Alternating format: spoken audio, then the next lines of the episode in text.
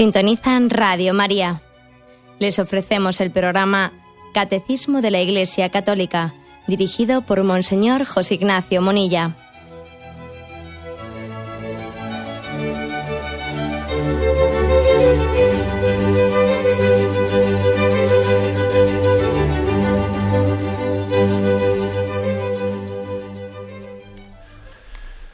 Un cordial saludo a todos los oyentes de Radio María. Un día más, con la gracia del Señor, proseguimos el comentario del Catecismo de nuestra Madre la Iglesia.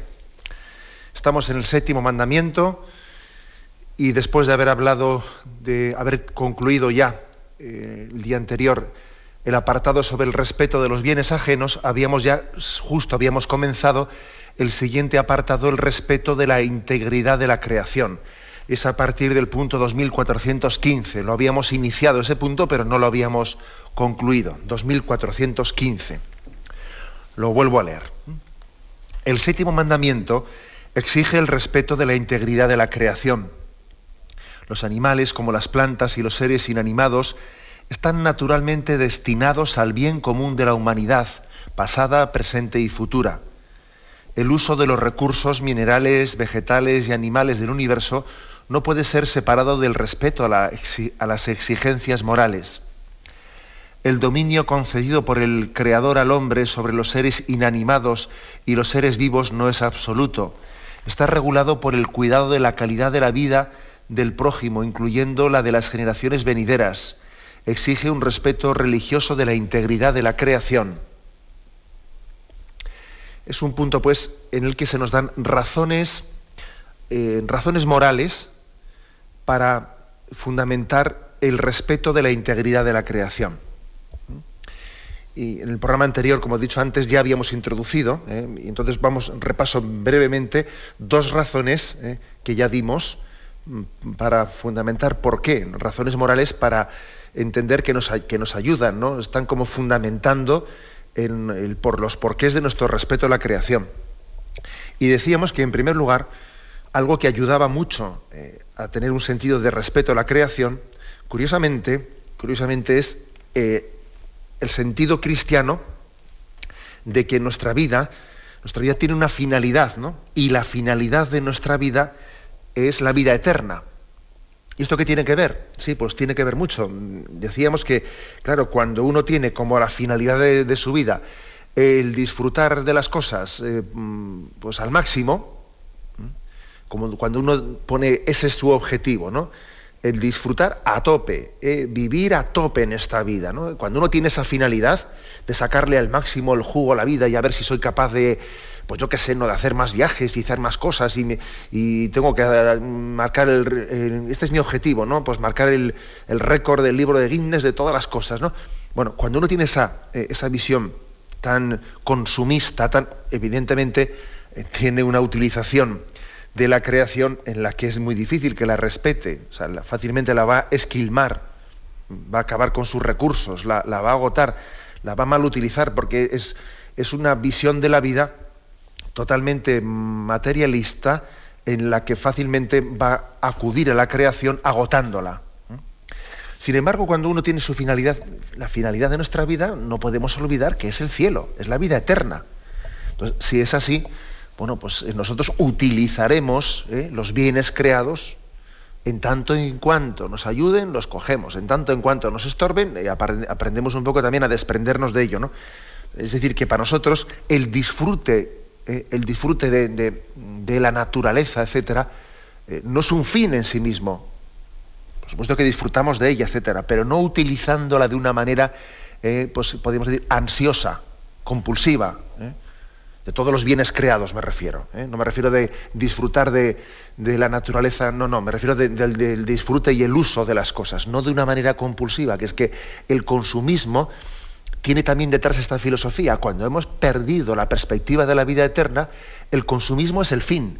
Yo vivo para consumir y consumo para vivir. Las dos cosas, ¿no? Bien, esta es una primer, primera razón, pues que nos ayuda mucho al respeto de la creación, ¿no? En segundo lugar, introducíamos la, eh, razón del respeto al bien común. Yo no estoy solo. Yo no estoy solo Con lo cual yo también cuando uso de los bienes creados, hago un uso de ellos, tengo que pensar en el pasado, en el presente y en el futuro.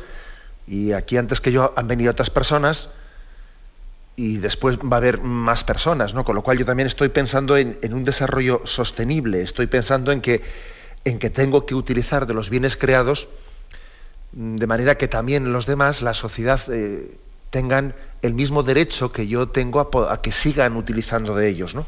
Esa es la conciencia de bien común, de no estar solo y por lo tanto superar la clave, la clave egoísta. La clave egoísta, que es muy, eh, está muy unida a nuestro pecado original, ¿no? Bueno, yo lo mío y el que venga por detrás que espabile, ¿no? Yo soluciono lo mío y el de atrás, no. Esa es esa especie de educación, de educación de, transmitir, vamos a ver, tenemos que intentar dejar las cosas eh, como las hemos encontrado o un poco mejor. ¿eh? Tener esa, ese cuidado, ¿no? esa, esa, delicadeza de hay que intentar dejar las cosas como las hemos encontrado o un poco mejor, pensando siempre en los demás, etc. Por cierto que, hace poco me vino, bueno, es una, anécdota, ¿no? Y a perdonaréis que, que igual eh, tenga esta especie de libertad de meteros anécdotas en, en, medio de un discurso así más doctrinal. Hace poco me vino a visitar eh, pues un joven que hacía ya años que no le veía y que la última vez nos habíamos visto cuando fueron las jornadas mundiales de la juventud eh, camino de Colonia, ¿no? Y comentando anécdotas entonces, etcétera, me dijo él, me dijo, ¿sabes de qué me acuerdo, qué, anécdota me acuerdo concretamente que ocurrió en aquel pueblo, etcétera, ¿no? Pues íbamos un grupo grande de jóvenes, ¿no? Y nos habían acogido en una casa unos alemanes, e incluso estaban haciendo ahí una pequeña fiesta en su jardín, y nos estaban allí obsequiando con una, pues una especie de merienda, cena con salchichas y se portaron con nosotros maravillosamente bien. Y claro, pues íbamos un grupo grande de jóvenes y ya sabemos lo que, lo que somos. Allí utilizábamos, utilizábamos pues los servicios de, aquella familia. Y yo entré en uno de los servicios y observé pues, que los habían, algunos de nuestros jóvenes los habían utilizado con bastante poca delicadeza y aquello estaba muy sucio y nos estaban dejando su casa y no la estábamos eh, respetando como se debía, ¿no? Entonces yo convoqué a los jóvenes allí, los convoqué a todos y les pegué un buen tirón de orejas, ¿no? Diciendo que a ver cómo estaban dejando aquello que nos habían acogido en su casa y que imaginaros si nosotros acogemos a unas personas en nuestra casa como quisiéramos que dejasen eh, los servicios, etcétera, etcétera. Y les dije desde principio, les dije, lo lógico es que uno cuando entra en un servicio, sea público, sea privado, en un servicio, lo deje mejor que lo ha encontrado pero mejor. No lo voy a dejar yo más sucio para que el siguiente lo tenga peor. Yo tengo que tener ese compromiso, lo tengo mejor. Y me decía este joven, oye, aquello a mí, esa frase se me quedó grabada. Tal es así que ahora desde que, desde entonces, fíjate si han pasado años, me decía, ¿no? Desde entonces, servicio al que voy, casi, tengo que hacer allí una pequeña limpieza porque si no, no me quedo tranquilo, ¿no? Y le dije, bueno, pues no está mal, ¿eh? no está mal que te haya quedado esa especie de, sensibilidad pero es verdad, es decir, otra razón de ser, de, por qué estamos llamados al respeto de, la integridad de la creación, es porque no estamos solos, ¿no? Y hay que pensar en clave de, sentido comunitario. No, yo aquí he pasado, yo, como yo me he encontrado el, el váter libre, ahora, el que venga por detrás que espabile. Esa es una, concepción totalmente egoísta de la vida. Bien, y en tercer lugar, ¿no? En tercer lugar, otra razón más eh, añadida eh, para decir por qué eh, tenemos una obligación moral de respetar en su integridad la creación es la actitud de la actitud con la que lo hacemos. Es decir, el Señor nos ha dado la, la creación para nuestro uso, nos ha dado un dominio sobre ella, pero claro, aquí lo que dice, el dominio no es un dominio absoluto, es decir, tenemos que purificar eso de ser rey de la creación, es verdad. Pero claro, hay que entender qué es ser rey. Eso de que el Señor nos ha dado el dominio de las cosas, es verdad. Pero hay que entender, hay que ver qué se entiende por dominio. Porque también ocurre lo mismo en el sentido, en el sentido político. ¿eh? Acordaros que el Señor tuvo que hacer una labor de purificación seria, pues con los mm, con sus discípulos, con sus apóstoles, cuando les dijo, sabéis que los reyes los dominan y los tiranizan, pero no sea así entre vosotros. El que quiera ser primero, el que quiera ser rey, sea servidor de todos. O sea, el sentido de la jerarquía, el sentido de, la autoridad, del poder, Jesucristo lo, purificó, ¿no? Sea, es decir, lo, Sí, lo afirmó, pero al mismo tiempo lo corrigió. es decir, eh, la actitud con la que alguien tiene que gobernar no es la propia del gobierno carnal, que el que está por encima domina de una manera despótica al que está por debajo. Bueno, pues lo mismo apliquémoslo aquí al sentido del dominio no político, sino del dominio sobre los bienes creados. O sea, nosotros estamos llamados, sí, a ser reyes de la creación, a dominar las cosas creadas, a transformarlas, pero con un sentido humilde. Es un dominio humilde de la creación. Dominio humilde en el que también tiene que incluirse una palabra, austeridad, una utilización austera de los bienes creados. De forma que si yo me puedo arreglar con menos que con más, adelante. ¿eh? hay que intentar que uno se arregle en la vida mejor con menos que con más. ¿Eh? Y si yo puedo valerme con eso, si yo puedo arreglarme pues, pues, en mi alimentación de una manera más sencilla, mejor de una manera más sencilla. ¿eh? Y, si en mi, y si yo me puedo arreglar pues, en la vida, pues teniendo pues en mi vestuario pues, estos trajes y me, y me puedo arreglar mejor con menos que con más. Es decir, este es un criterio de la vida cristiana, el sentido de la austeridad. No es, el sentido de la austeridad no nos niega lo necesario, pero siempre está purificándonos eh, ese concepto en el que a veces nos creamos necesidades donde, no existen. ¿eh? Distinguir lo superfluo de lo necesario. Esta distinción hay que tener siempre un sentido autocrítico para, revisarla de continuo en nuestra vida, porque estamos en una sociedad que crea necesidades falsamente y que cosas superfluas nos, las hace entender necesarias. Este es el sentido de la austeridad. Yo, si, si me puedo arreglar con menos, mejor que con más. El sentido consumista es absolutamente el contrario. ¿eh? Tener, tener, acumular, acumular, para luego te estorba, te estorba y te estorba. ¿eh? Luego resulta que un día nos ponemos a hacer una mudanza y cuando hacemos una mudanza nos damos cuenta la cantidad de cosas que hemos acumulado que no hemos tocado absolutamente para nada. Y te, entra la crisis al hacer la mudanza. ¿Ahora qué hago? ¿Me llevo todo esto que he acumulado y que es casi para mí una carga inútil, me la llevo a la otra casa? Me da pena tirarlo, me da pena tirarlo, venga, y ahí estamos acumulando cosas, pero bueno, pues que somos, eh, somos absurdos, ¿no? Esos momentos de, a veces para unas personas el hacer una mudanza es un momento de gracia, porque se dan cuenta hasta qué punto en la vida acumulamos cosas estúpidamente. ¿eh? Que el Señor nos conceda, pues, ¿no? También como otra razón más, ¿no? Que, fundamente el respeto de la integridad, el sentido de, la austeridad, ser sencillo, ver ver qué es necesario, qué es superfluo en mi vida, no cargar innecesariamente con, eh, con pesos y con cargas, ¿no? que eso es algo importante. Me acuerdo que en el Camino de Santiago, una experiencia que hacíamos los, los peregrinos, ¿no? los que hemos hecho el Camino de Santiago, es que, claro, salíamos allí de Roncesvalles, ¿eh? salíamos de Roncesvalles en el inicio del Camino de Santiago, entrando por Francia en España, con una mochila, con un peso, eh, pues que claro, no, sé calcular en kilos cuánto sería, pero habíamos previsto de todo, ¿no? Esto, por si acaso esto, por si acaso lo otro, por si acaso esto. Llevábamos una mochila, claro, te la cargabas a la espalda y cuando llegabas ya a Pamplona, por ahí, tenías la espalda, tenías la columna vertebral totalmente torcida. Resulta que ya llegabas a Pamplona un poco más y decías, bueno, vamos todos a correos a empezar a mandar paquetes a casa para aligerar el peso de la mochila, ¿no? Es una imagen una imagen de lo que ocurre en nuestra vida, que cargamos más peso del que necesitamos, ¿no? Y luego resulta que, este acopio, acopio de cosas, bueno, pero vamos a ver, ¿esto a mí me ayuda o es un lastre en mi vida? En cualquier caso me, está quitando libertad de corazón, ¿no? O sea, el sentido de la austeridad es muy importante para, para hablar del porqué del respeto de los bienes de la creación. Tenemos un momento de reflexión y continuamos enseguida.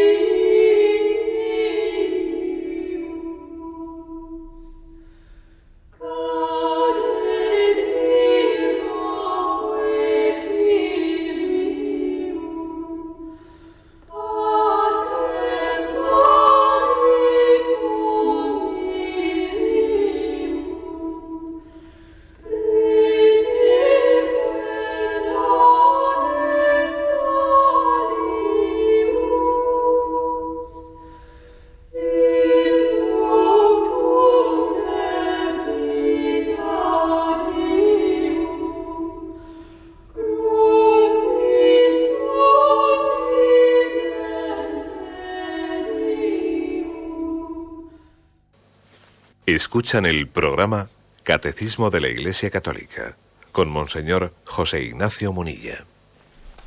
Continuamos con la explicación del punto 2415. Eh, son razones morales que nos ayudan a entender nuestro deber de el respeto a la creación. Hay una razón que también eh, nos, nos puede iluminar mucho y es entender lo maravillosa que es la tierra, o sea, lo que le ha costado, entre comillas, costado, ¿no? porque Dios es omnipotente, pero lo que ha supuesto, lo que ha supuesto que aquí nosotros podamos disfrutar de lo que estamos disfrutando. Es un argumento así de tipo científico que nos puede ayudar mucho. Tuve hace mucho, hace poco tiempo he tenido ocasión de asistir a unas conferencias sobre astrofísica, etcétera, y recuerdo el, el sacerdote jesuita Manuel Carreira, que sé que también ha estado en Radio María en algunas conferencias, etcétera, que él es doctor en ciencias físicas, en teología, en filosofía y es un reputado astrofísico, y él eh, cuando hacía una explicación de, de, lo que supone las condiciones de vida en la Tierra, ayudaba mucho a entender después que deber tenemos también de colaborar con el Creador para que esas condiciones de vida que Dios en su providencia ha procurado en la tierra las, respetemos y las cuidemos. Bien, voy a hacer una pequeñita exposición ¿eh? de algunos apuntes que tomé yo de su, de su conferencia, para que entendamos algo que los científicos han venido a llamar principio antrópico. ¿Qué significa esto principio antrópico? Es una palabra un poco así rara.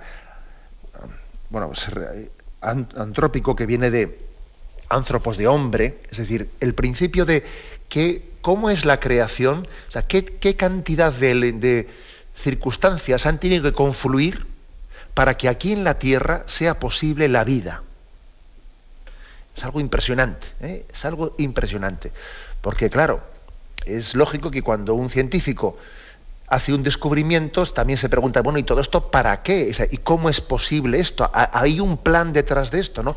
El principio antrópico es, viene a afirmar que en la inmensidad del universo todo era necesario exactamente tal y como ha sido para que aquí en la Tierra fuese posible la vida. Eso afirma el principio antrópico. ¿eh? Es decir, que si la masa del universo está calculada en 10 elevado a 56, ¿no? Si la masa del universo, en vez de ser 10 elevado a 56, hubiese sido 10 elevado a 57 o a 55, o sea, algo más o algo menos, eso hubiese supuesto que las consecuencias hubiesen hecho imposible la vida en la Tierra. ¿eh? Y si la relación de la carga positiva y negativa de los protones y los electrones fuese distinta de la que es, ¿eh? es decir, si el protón no fuese exactamente 1836 veces más pesado que el electrón, que esa es la, ¿eh? pues la proporción que existe entre ellos, pues entonces aquí no estaríamos. Tiene que ser exactamente 1836. Y si la intervención de las fuerzas electromagnéticas y las gravitatorias fuese distinta de la que es, si dejase de ser 10 elevado a 40, ¿eh? pues tiene que ser la, electromagnética 10 mm, elevado a 40 mayor que la gravitatoria. Entonces tampoco estaríamos aquí. Y si el Sol fuese pues un poco mayor o un poco menor de lo que es, tampoco estaríamos aquí. Ni tampoco sería posible la vida humana en la Tierra pues si, estuviésemos un 10% más cerca o un 10% más lejos del Sol, o si la Luna no estuviese en torno a la Tierra a la distancia y con la masa que tiene, tampoco hubiese habido vida en la Tierra. ¿eh? Por ejemplo, ¿no? decía él en su conferencia, si la incidencia del planeta Luna en la vida humana eh, pues es tan fundamental, ya que sin la Luna la, Tierra giraría mucho más rápido sobre sí misma. ¿eh? Eh, la fuerza gravitatoria que tiene la Luna sobre la Tierra hace que, esté frenando esa, eh, velocidad de, giro sobre sí misma. ¿no? Si no existiese la Luna, se originarían unos vientos huracanados que harían imposible la vida humana. Y la gravedad de la Luna sobre la Tierra provoca que el eje del giro de la Tierra no sea perpendicular, sino que la Tierra esté inclinada, lo cual provoca las cuatro estaciones, primavera, verano, otoño, invierno, con lo cual se renueva la, naturaleza gracias a que la luna hace que la Tierra esté inclinada y entonces se creen las cuatro estaciones. Y eso y eso distribuye el calor del sol de una manera mm, pues que no de lo contrario estaría chicharrando unas zonas y otras estarían pues heladas y no harían posible la vida no es, todo un equilibrio impresionante. Sin embargo la luna actúa como un balancín ¿eh? y mantiene la inclinación del eje de la tierra a 23,5 grados justo lo necesario para que las condiciones de la vida existan no es decir que el mundo ha sido creado con un ajuste finísimo en sus parámetros, ¿no? hasta, el, punto decimal, ¿eh? para que las condiciones, para que esas propiedades de la materia hagan posible la vida en la Tierra. Einstein afirmaba en los últimos días de su vida que para él la gran pregunta era si el creador tuvo alternativas cuando creó el mundo. Él decía, es que cuando uno ve que el universo está tan ajustado en sus leyes, ¿no? decía Einstein, para mí la duda no es si Dios existe o no existe, ¿no? Decía él eso, bueno, la duda es si Dios tenía alguna alternativa, o sea, o esto ha sido creado, si es que es matemáticamente totalmente exacto todo, ¿no? Tuvo que hacerlo exactamente como lo ha hecho, dice, o podía haber hecho alguna otra alternativa. Fijaros qué duda tenía Einstein, ¿no? Bueno, ¿qué quiero decir con esto, con todo esto? Que tenemos nosotros que darnos cuenta que una razón muy grande para el respeto de la creación es que esto es una maravilla y que en la tierra pueda haber, pueda haber vida, pues ha supuesto una obra de la creación inmensa. A veces nos preguntamos, ¿y qué sentido tiene haber creado un universo de miles, con distancias de miles de millones de años luz, de años luz, que estamos hablando de que es algo increíble eso, ¿no? Miles de millones de años luz, para que únicamente pueda haber vida aquí, en este pequeño planeta, porque bueno, porque no es que sea imposible que haya vida en otros lugares, ¿no? Eso no, sería contrario a la fe, en absoluto, a la afirmación de que puede haber vida en otros lugares. Pero es cierto que desde el punto de vista científico, los científicos tienden a afirmar que es muy difícil que haya vida en otros lugares, que las condiciones para la vida eh, es que se dan, eh, se dan como en la Tierra como conjunción de un montón de circunstancias en otros lugares, ¿no? ¿Cómo es posible que, que Dios haya hecho algo tan grande, tan grande para que aquí, en un sitio tan pequeño, y nosotros podamos tener vida. Cuesta entenderlo, pero quizás Dios ha querido recurrir a esta fórmula para decir, mira cuánto te quiero, que habiendo hecho una, esta creación inmensa, tú ahí perdido en ese planeta pequeñísimo, ¿no? Tú eres para mí tan importante como que todo esto te lo... Es como, es como cuando un enamorado, ¿no? Un enamorado pues, delante de, la casa de su novia, es capaz allí de hacer un, eh, pues un espectáculo y, un, ponerle un, un, te quiero grande para que al asomarse a la ventana lo vea todo, algo así, ¿no? Como si Dios hubiese hecho todo para hacer una declaración de amor al hombre y para que la vida sea posible. Bueno, pues desde esta sensibilidad tenemos que decir, vamos a ver qué obligación tan grande tenemos de respeto de los bienes creados. ¿Eh? Creo que tenemos que tener sentido de contemplación y de maravillarnos de lo que es la vida y traducirlo, eh, traducirlo en una conciencia grande de, colaboración en el cuidado y respeto de la naturaleza. Nuestro Papa Benedicto XVI siendo un gran teólogo y siendo un hombre que algunos podían pensar pues que en esas reflexiones filosófico-teológicas pues es muy podría, eh, podía ser considerado o entendido como muy abstracto, etcétera. Sin embargo, es curioso la gran sensibilidad ecológica que tiene. Quiero referirme a un discurso precioso que pronunció él en el encuentro con los jóvenes en la Jornada Mundial de la Juventud en Sydney en, en julio del 2008 cuando en la ceremonia de acogida con los jóvenes, pues compartió con ellos estas palabras tan preciosas que os voy a leer. Él habla de los que han venido de lugares lejanos hasta Australia, ¿no? que parece que Australia es como si fuese allí el lugar más alejado de otras partes del mundo, ¿no? Y, les dice, ciertamente para los de vuestra edad, cualquier viaje en avión es una perspectiva excitante, pero para mí no os voy a negar que este vuelo ha sido me ha dado un poco motivo de aprensión, dice él, ¿no? Comparte esta especie de intimidad. Dice, sin embargo, la vista de nuestro planeta desde lo alto ha sido verdaderamente magnífica. Porque cuando uno va a Australia viajando en avión desde el otro lado del mundo, como, es en nuestro caso, es que es impresionante lo que ve. ¿eh? Yo recuerdo ese viaje que hicimos en la Jornada Mundial de la Juventud, claro, viajando, cuando viajábamos eh, en contra de la rotación de la Tierra, resultó que un viaje de 23 horas, que se supone al final un viaje de 23 horas, llegar hasta, hasta Australia, eh, pues en ese tiempo de un día, o algo menos, ves amanecer y oscurecer dos veces. Mientras que en el viaje de vuelta hicimos el viaje a, favor, o sea, acompañando la rotación de la Tierra, entonces te tiras 23 horas sin ver amanecer o, anochecer, sino todo el, rato, todo, el rato de noche. Uno comprueba lo que es la rotación de la Tierra en un viaje de ese estilo. ¿no? Entonces el Papa comparte con los jóvenes lo que le ha impresionado ese viaje, ver la Tierra, sino y dice,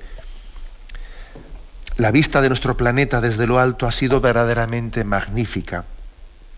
El relampagueo del Mediterráneo, la magnificencia del desierto norteafricano, la exuberante selva de Asia, la inmensidad del océano Pacífico, el horizonte sobre el que surge y se pone el sol, el majestuoso esplendor de la belleza natural de Australia, todo eso que he podido disfrutar durante un par de días suscita un profundo sentido de temor reverencial. Es como si uno ojeara rápidamente imágenes de la historia de la creación narrada en el Génesis. La luz y las tinieblas, el sol y la luna, las aguas, la tierra y las criaturas vivientes. Todo eso es bueno a los ojos de Dios. Inmersos en tanta belleza, ¿cómo no hacerse eco de las palabras del salmista, que alaba al Creador? Qué admirable es tu nombre en toda la tierra. Impresionante el Papa cómo abre su corazón y dice cómo le ha impresionado ¿no? en ese viaje a Australia contemplar desde el avión toda la, toda la creación. Él continúa hablando de cómo el hombre es el centro de la creación, pero da un paso más ¿eh? y, dice el dolor que le provoca también ver la falta de respeto a la naturaleza. ¿Y qué descubrimos? Quizás llegamos a, llegamos a ver muchas heridas que marcan la superficie de la tierra, la erosión, la desforestación, dice el Papa, el derroche de los recursos minerales y marinos para alimentar un consumismo insaciable. Algunos de vosotros provenís de islas-estado cuya existencia misma está amenazada por el aumento del nivel de las aguas, otros de naciones que sufren los efectos de sequías desoladoras. La, maravillosa creación de Dios es percibida a veces como algo casi hostil por parte de sus custodios, incluso como algo peligroso. ¿Cómo es posible que lo que es bueno pueda parecer amenazador? Pero aún así, ¿qué decir del, del hombre como el culmen de la creación de Dios? Es decir, que el Papa, en aquel discurso, se refirió en primer lugar a la maravilla de la creación y al dolor que nos causa ver que, esa belleza y ese equilibrio ecológico ha entrado en peligro, ha entrado, está, está amenazado, ¿no? Porque el hombre, una cosa son los ciclos de la naturaleza, ¿no? Pero otra cosa es que nosotros, por un uso irrespetuoso, pongamos en peligro eh, ese equilibrio ecológico. Pero luego el Papa no se queda ahí.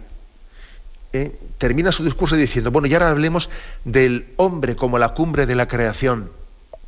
Porque también sería absurdo invocar una ecología, un respeto a la naturaleza, sin pedir lo mismo, un poquito más todavía, para el respeto de la naturaleza humana.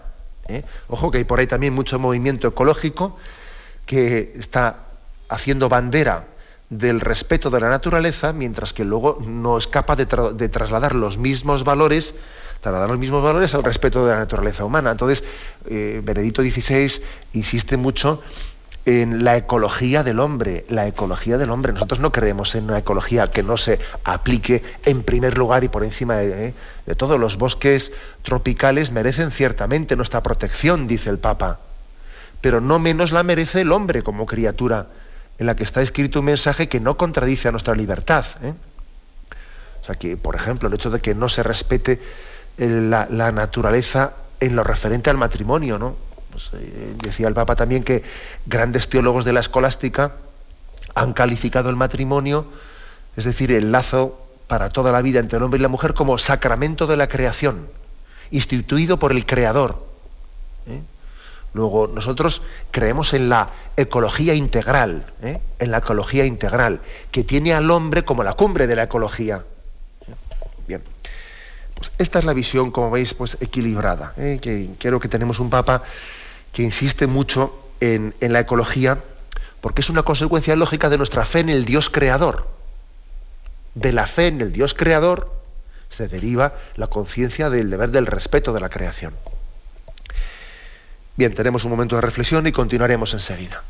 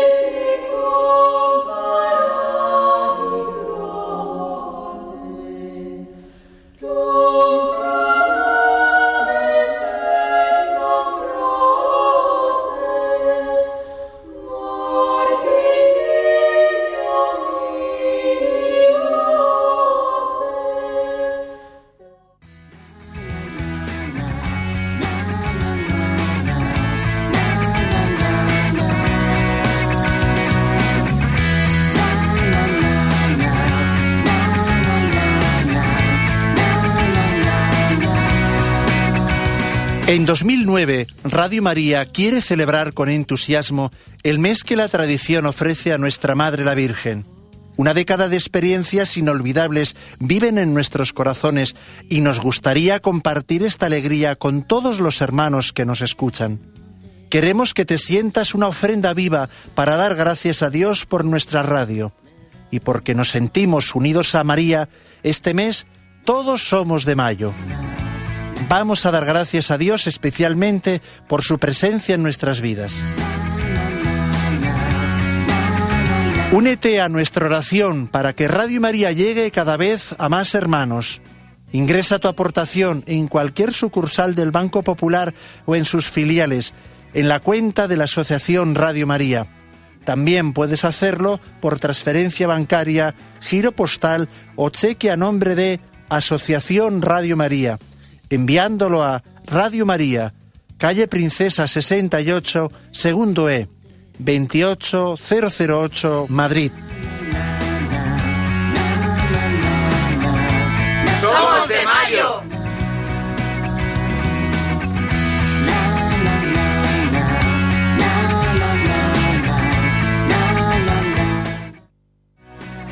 Escuchan el programa Catecismo de la Iglesia Católica con Monseñor José Ignacio Munilla.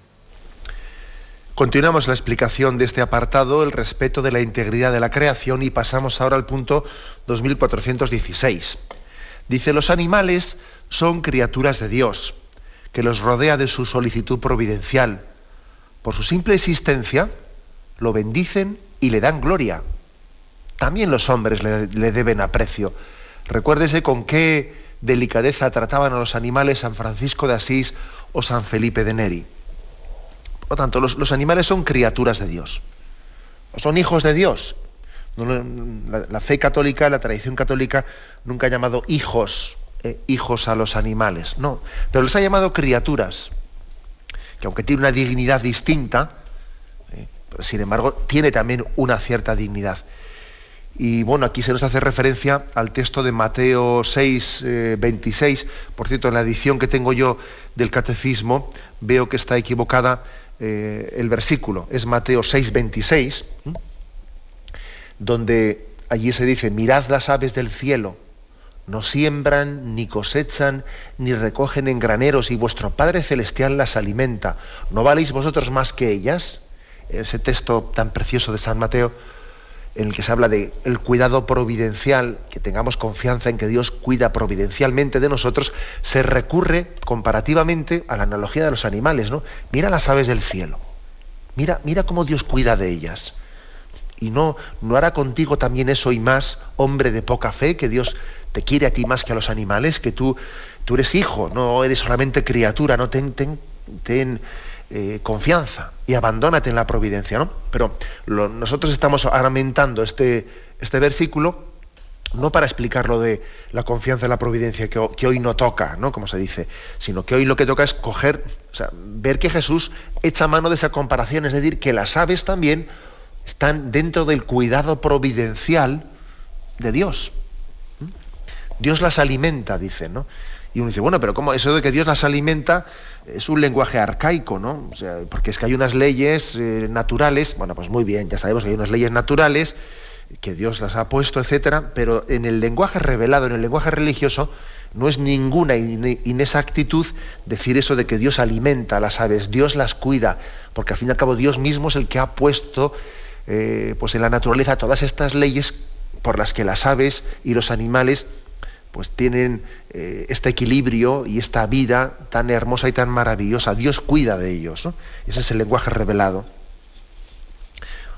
Por lo tanto, si Dios cuida de ellos, también nosotros tenemos que cuidar de ellos. ¿no? Dice, su simple existencia está bendiciendo y dando gloria a Dios. Otro argumento. O sea, la existencia de los animales, la existencia de la naturaleza, glorifica a Dios. A ver, ¿qué hace esto aquí? ¿Eh? ¿Qué hace este árbol aquí? Oye, si está ahí, ¿eh? si está ahí en principio, Mira, cualquier cosa en esta vida eh, glorifica a Dios. Nosotros cuando tenemos esa especie de sentido poco contemplativo, todo lo que no sea práctico, todo lo que no confluya en mis, pues en mis planes inmediatos, parece que me está estorbando. Esto estorba, ¿no? Esto estorba, ¿no? Digamos que la mentalidad no contemplativa, la mentalidad materialista dice, ¿esto para qué me sirve? La, mentalidad contemplativa, sin embargo, dice, ¿esto para qué, Dios, para qué lo puso Dios aquí? ¿Algo querría Dios con esto? ¿Eh? es decir, es, una, es, un no cuestionar en sentido ya como si las cosas me estorbasen, no, sino yo observo la naturaleza y veo que en ella eh, hay un designio, un designio de Dios, un designio providencial. Por supuesto que el hombre puede y debe de intervenir en la naturaleza y también está llamado a, para que se ponga al servicio del hombre, pues intervenir a veces de una manera muy fuerte sobre ella, ¿no? Haciendo puentes, túneles, etcétera. Pero hay que hacerlo con un sentido humilde y de respeto.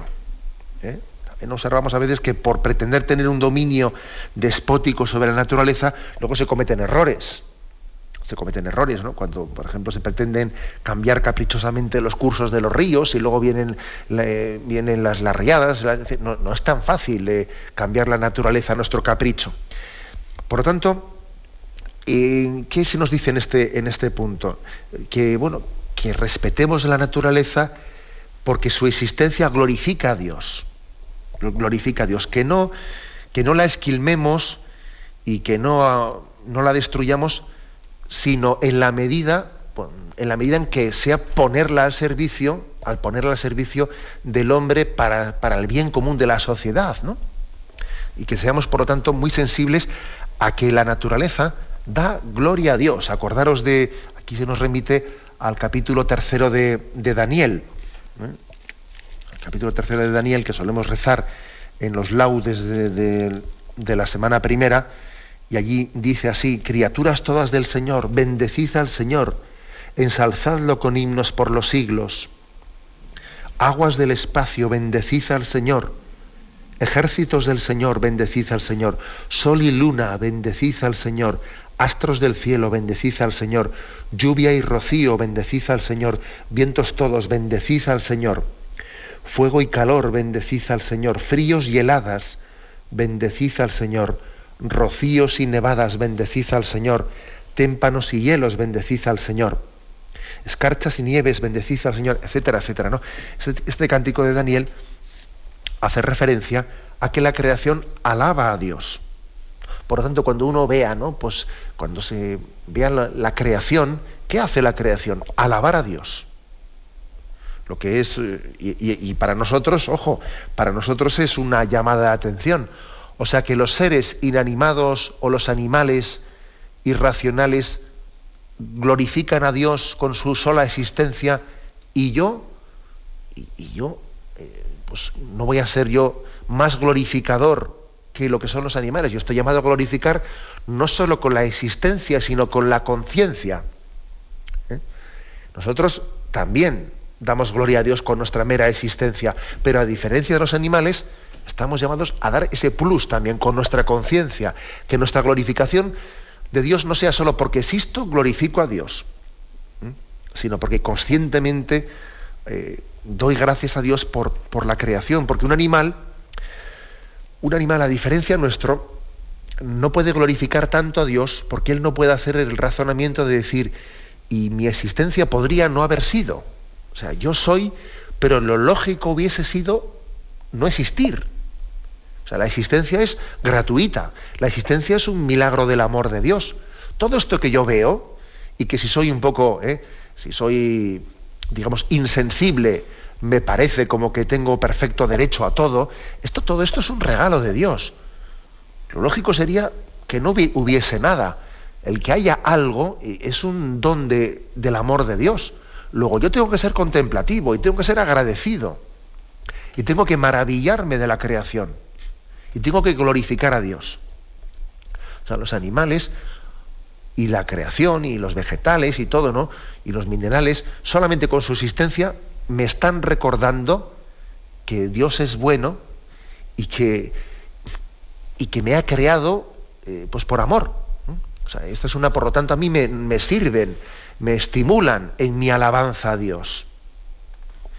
Es como si eh, alguien me, estuviese, por si acaso yo tengo riesgo de que se me olvide, si me estuviese diciendo, mira cuánto te quiere Dios, alábale, etcétera. Cada vez que yo veo la naturaleza, cada vez que yo me asomo a ella, ¿no?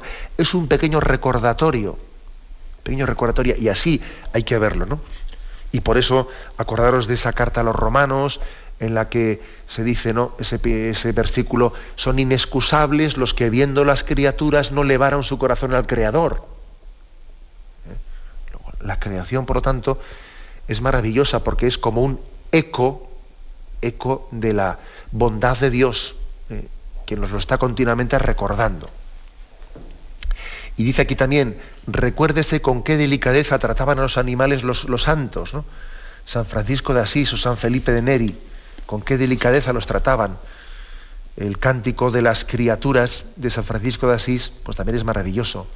Loado seas por toda criatura, mi Señor, y en especial loado por el hermano Sol, que alumbra y abre el día, y es bello en su esplendor, y lleva por los cielos noticia de su autor, y por la hermana agua, preciosa en su candor, que es útil, casta, humilde, loado mi Señor. Y por la hermana tierra, que es toda bendición, la hermana madre tierra, que da en toda ocasión las hierbas y los frutos y flores de color, y nos sustenta y rige, loado mi Señor. Servidle con ternura y humilde corazón, agradeced sus dones, cantad su creación, las criaturas todas, load a mi Señor. Es curioso que, eh, que San Francisco de Asís llama la hermana tierra, o la hermana madre tierra. Le llama hermana y le llama madre. Hermana porque también forma parte de ella, ¿no? Y madre porque también, mm, porque también le da ese sentido de que de ella recibimos los dones de Dios. Es, por lo tanto, una llamada maravillosa la que nos hacen los, los santos en, esa, en ese equilibrio tan bonito que han tenido con la, eh, pues con la creación. Las florecillas de San Francisco es el libro que, que recoge tantas anécdotas de la vida, pues recoge anécdotas como aquella del lobo, del lobo que fue amansado en la ciudad de, de Gubbio, en el que era un lobo que atenazaba, que estaba atemorizando a toda la población, y San Francisco de Asís llega allí y se, y se hermana, ¿eh? se hermana con ese, con ese lobo. Ven aquí, hermano lobo, etcétera, ¿no? Yo te mando de parte de Cristo que no hagas daño ni a mí ni a nadie. Y se presenta San Francisco acompañado del lobo que estaba atemorizando. Hay muchas narraciones, muchas narraciones que nos hablan de que los, los santos, desde esa connaturalidad, desde esa intimidad tan grande que han tenido con Dios, como consecuencia, casi se ha desprendido una consecuencia lógica, y es que han tenido una, una connaturalidad, ¿no? de, apreciar la, naturaleza, los animales que nosotros no hemos tenido. ¿eh? Nosotros en nuestra, al no tener tanta comunión con Dios, no tenemos eh, tanta connaturalidad con la naturaleza. No, no, la vemos como hermana, no la vemos como madre. ¿eh? Entonces, aquí también los santos enseñan mucho. Y el catecismo hace referencia a dos en concreto, San Francisco de Asís y San Felipe de Neri. Bien, pues mm, lo dejamos aquí. ¿eh? Continuaremos si Dios quiere, pero ahora vamos a dar paso a la intervención de los oyentes. Podéis llamar para formular vuestras preguntas al teléfono 917-107-700. 917-107-700.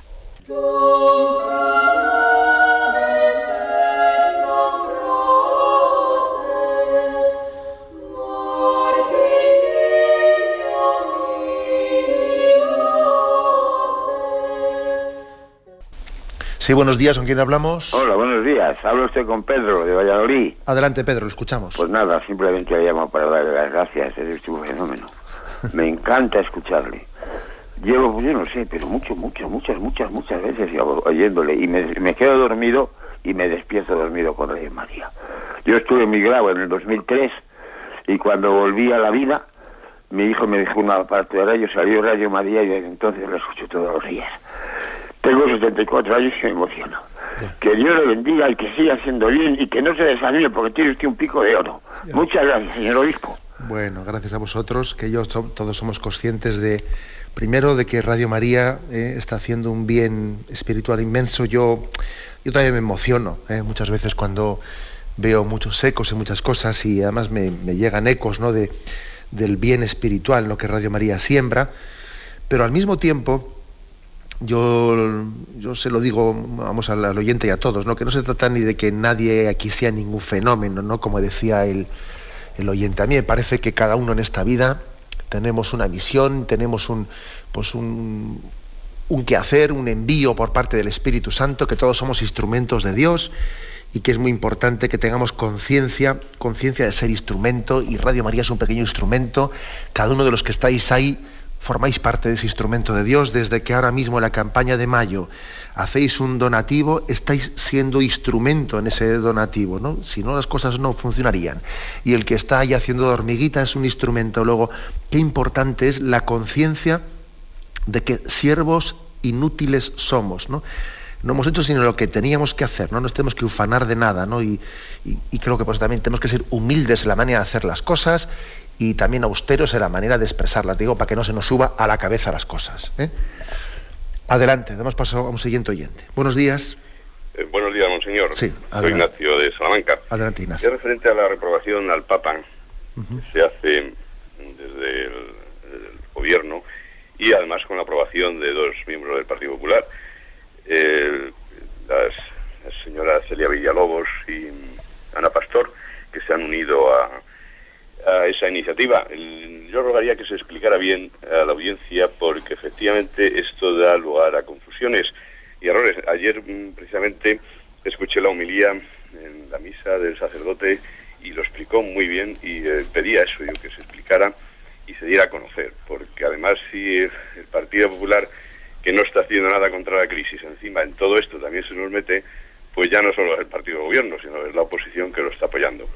Y era lo que le pedía, que usted pues que también entiende de esto y también sabe pues que fuera tan amable de poderlo explicar.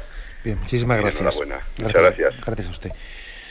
Bueno, quien, quien disponga de internet, eh, pues en la página en ticonfío.org hay colgado un articulito, un articulito así un poco irónico, un poco riéndome del asunto, pero bueno, titulado La niña del exorcista, ¿eh? la niña del exorcista, bueno, pues que en, un tono, en un tono de broma, pues, pero vengo a decir que existe un escándalo absolutamente, eh, pues, lo voy a leer la, la introducción para que, vamos, participemos un poco del asunto. Dice, he de confesar que la reacción de algunos círculos políticos y medios de comunicación ante los pronunciamientos de la Iglesia Católica y más, y más en particular el del Papa, me trae a la memoria a la niña de la película del exorcista, que veíamos allá por el año 1973, cuando todavía el flequillo nos tapaba la frente. ¿eh? Recuerdo con viva impresión aquellas escenas en las que una niña de nombre Regan, convulsionaba de forma violenta sobre la cama, levitaba, echaba espumarajos por la boca, se le entornaban los ojos y hasta giraba completamente la, cabeza, y todo porque había habían derramado sobre ella unas inocentes gotas de agua bendita. ¿eh? Bromas aparte, ¿eh? las declaraciones que Benedicto XVI, nuestro Papa, hizo en rueda de prensa, en las que se limitó a afirmar que la pandemia del SIDA no puede ser vencida exclusivamente por el recurso de los preservativos, sino que se requiere una educación en la sexualidad responsable, las reacciones que han habido tras esas declaraciones han sido absolutamente desproporcionadas, injustificadas ¿eh? y muy reveladoras del misterio del mal ¿eh? Que se esconde detrás de esas reacciones. Bueno, pues eso es un poco quien pueda, quien quiera leer ese artículo lo tiene ahí colgado en la página enticonfío.org. Pero bueno, con respecto a lo que dice el oyente, vamos a ver, pues yo creo que ha habido una actuación Mm, desgraciada de, dos diputadas del Partido Popular, Celia Villalobos y Ana Pastor, que han admitido a trámite, que con su voto han ayudado a que en la mesa del Congreso admita a trámite esa, eh, petición eh, de un partido político de que, el Papa sea reprobado o que las palabras del Papa sean reprobadas. Claro, luego una de ellas, Ana Pastor, se ha defendido diciendo que ella, que ya está en contra, o sea, que ella, va, que no está a favor de, esa iniciativa, que ella va a votar en contra, pero que es que allí se trataba únicamente de dar derecho a que eso sea votado en el Parlamento, no de votarlo, sino que sí, pero vamos a ver. Otras muchas iniciativas no se, dan, no se dan paso a ellas, eh, han sido sencillamente rechazadas, no han sido admitidas a trámite. Y de hecho, eh, pues otros compañeros suyos de partido eh, la rechazaron, con lo cual esa justificación que hizo pues esta diputada diciendo que ella no había votado a favor, pero que era únicamente un paso para que se pudiese discutir en el Parlamento, no, al lugar. ¿no? Hay que decir que es, es verdaderamente un, error grave el que han cometido y además es que yo diría una cosa, ¿no? Se va a discutir ahí en la mesa del Parlamento si se reprobamos o no reprobamos al Papa. Yo confío en que finalmente esa votación se pierda, pero es que en esta vida no ofende el que quiere, sino el que puede. Y en realidad la ofensa, la ofensa no es contra el Papa, ¿no? que él ha obrado bien y ha dicho lo que tenía que decir. La ofensa en el fondo es contra la propia España. O sea, es decir, yo creo que esto es una ofensa que el que nosotros, es como cuando una hormiga, ¿eh? cuando una hormiga pretende, pretende picarle y hacerle daño al elefante. O sea, la, la ofensa es contra la propia hormiga, ¿eh? que hace el ridículo. Yo creo que por lo tanto tenemos que sentir, tenemos que sentir eh, que, nuestros políticos nos estén llevando a hacer el ridículo. Y luego uno va por ahí para el extranjero, cuando yo voy por ahí a algunos encuentros eclesiales, es que cuántas veces tengo que estar escuchando la, pregunta, ¿pero qué pasa en España? ¿Pero qué pasa en España? ¿Eh? O sea, que la ofensa la hacemos contra nosotros mismos, que estamos dando una imagen patética porque yo, como repito, no ofende el que quiere, sino el que puede. Y en el fondo esta ofensa es una ofensa contra los propios católicos y contra la propia alma de España y contra eh, nuestro propio espíritu. ¿eh? Bien, vamos a dar paso a un siguiente oyente. Buenos días, ¿con quién hablamos? Hola, buenos días. Mire, soy Lucía. Sí. Y no, yo quería comentar simplemente pues que me ha encantado todo lo que ha dicho hoy y que, bueno, no solo me ha encantado, es que me ha emocionado incluso, mm. porque hablar de la creación pues es una belleza. Y yo creo que el Salmo 8 es muy esclarecedor también y como ya los antiguos, los que escribían esas cosas, lo percibían perfectamente. Y algún salmo más que hay, otro que me parece que se lee alguno de los domingos en el oficio de lectura. Ese que dice, Dios mío, qué grande eres. Y no sé, pues es que yo veo a lo mejor en un sequedal, cuando voy a misa, sobre todo que paso por un sitio que en el verano se pone que parece el desierto. Y veo a lo mejor que cae una tormentita y a los cuatro días ya apuntan unas hierbecitas verdes diminutas. Y es que veo que Dios está en lo inmenso del universo y también en aquello tan pequeño. Y es como emocionante. Nada más quería compartir esto. Pues muchísimas gracias. Además me, me ha recordado en esto que he dicho al oyente que le escuchaba yo a, este jesuita, Manuel Carreira, del cual os he hablado, este astrofísico, pues le escuchaba que decía, no se sabe qué es, qué es más maravilloso, lo que se puede ver por el catalejo o lo que se puede ver por el microscopio. ¿Mm? Porque, la inmensidad del universo, pero también lo que un microscopio es capaz de contemplar, es impresionante, ¿no? Ese Salmo octavo que, ese Salmo octavo, que ha mencionado eh, la oyente es maravilloso. Señor, dueño nuestro, Salmo octavo, qué admirable es tu nombre en toda la tierra. Cuando contemplo el cielo, obra de tus dedos, la luna y las estrellas que has creado, ¿qué es el hombre para que te acuerdes de él? El ser humano para darle poder. Es un salmo maravilloso. Tenemos el tiempo cumplido y nos vamos a despedir. La bendición de Dios Todopoderoso, Padre, Hijo y Espíritu Santo, descienda sobre vosotros. Alabado sea Jesucristo.